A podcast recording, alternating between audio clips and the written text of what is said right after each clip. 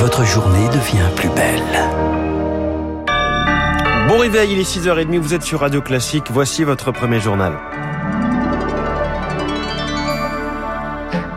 La matinale de Radio Classique avec François Geffrier. Et à la une ce matin, Charles Bonner, l'évacuation des civils de Mariupol. Un cessez-le-feu décrété par la Russie dans cette ville de, où 160 000 civils sont toujours coincés. L'Ukraine envoie sur place 45 cars. La Croix-Rouge est associée aux opérations. Une opération qui doit démarrer ce matin, attendue après plusieurs semaines d'intenses combats et de bombardements. Mais ce n'est pas une décision humanitaire, selon le médecin Raphaël Pitti, selon ce connaisseur des situations d'urgence. C'est avant tout une décision stratégique de Vladimir Poutine. Cette stratégie russe marche très bien. Elle a très bien marché en Syrie, elle marchera très bien aussi en Ukraine. On encercle, on bombarde, on assiège et on terrorise la population et on la fait céder euh, par le froid, par la faim par le manque de soins, etc. C'est des gens qui sont anti-russes, donc c'est très bien qu'ils partent maintenant et qu'ils aillent en Ukraine. De cette façon, Mariupol va tomber beaucoup plus facilement après. Il y aura peut-être des combattants, mais les combattants vont être totalement encerclés, plus du tout ravitaillés en armes, bombardés jour et nuit, jusqu'à ce qu'à leur tour, ils décident de partir. Raphaël Pitti répondait à Marc Tédé, un cessez-le-feu qui suit l'annonce de la Russie de réduire ses activités militaires autour de Kiev et de Tchernigiv dans le nord pour se concentrer dans le Donbass à l'Est. Il n'y a aucun élément concret qui signale une inflexion des Russes, dit ce matin Jean-Yves Le Drian dans le Figaro. Le président Joe Biden fait part de son scepticisme sur ces annonces. Et signe de ces tensions, la Russie exige depuis ce matin le paiement de son gaz en roubles. Une décision dénoncée par la France et l'Allemagne. Contraire au contrat signé, il se prépare donc à un éventuel arrêt des importations de gaz russe.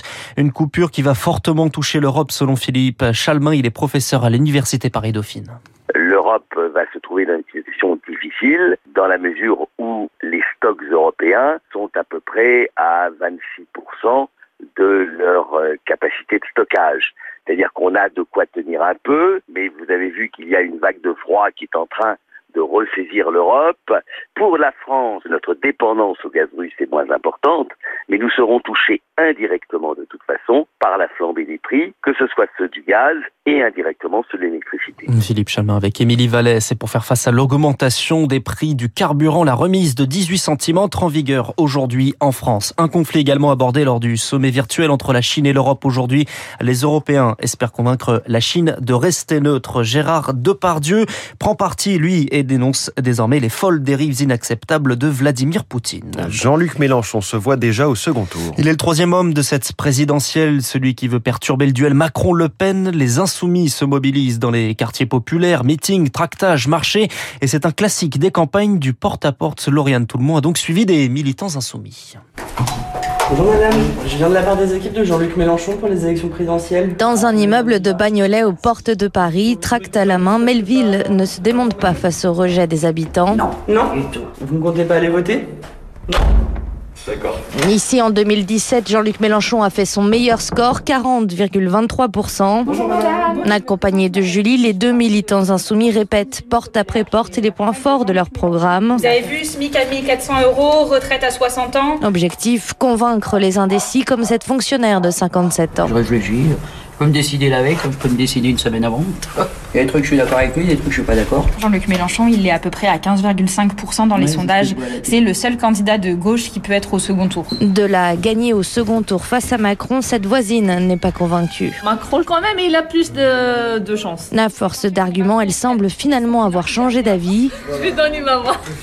Si au moins sur un immeuble, on a deux ou trois chez qui on a réussi à semer la graine, c'est un changement en fait. Moi, en tout cas, je y crois, j'ai beaucoup d'espoir. Je pense que Jean-Luc Mélenchon peut y arriver, quoi. Un espoir qui avait aussi porté l'insoumis jusqu'au soir du premier tour en 2017.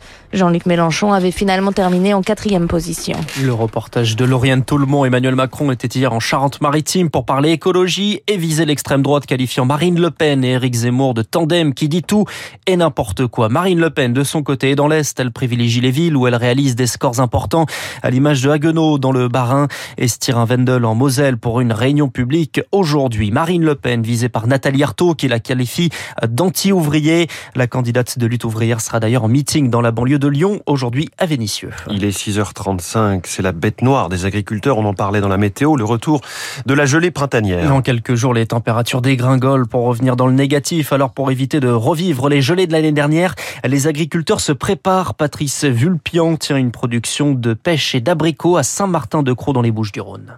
J'ai commandé trois tours à vannes qui me couvrent 6 hectares et demi chaque tour parce que malheureusement, l'année dernière, j'ai perdu 95% sur mon exploitation et c'était le 8 avril. Hein, donc on est à peu près dans les mêmes périodes. Là, maintenant, les fruits sont sortis, les colorettes des fleurs sont tombées et donc là, le fruit est directement exposé au froid. Hein. Ces épisodes-là, moi, j'ai 40 ans de carrière et je les ai pas connus jusqu'à il y a 4 ans, mais ça devient une habitude. Hein, et donc, malheureusement, il faut qu'on réagisse. Un propos recueilli par Azaïs Perronin, les agriculteurs également touchés par la grippe aviaire. Déjà 10 millions volailles abattues en France.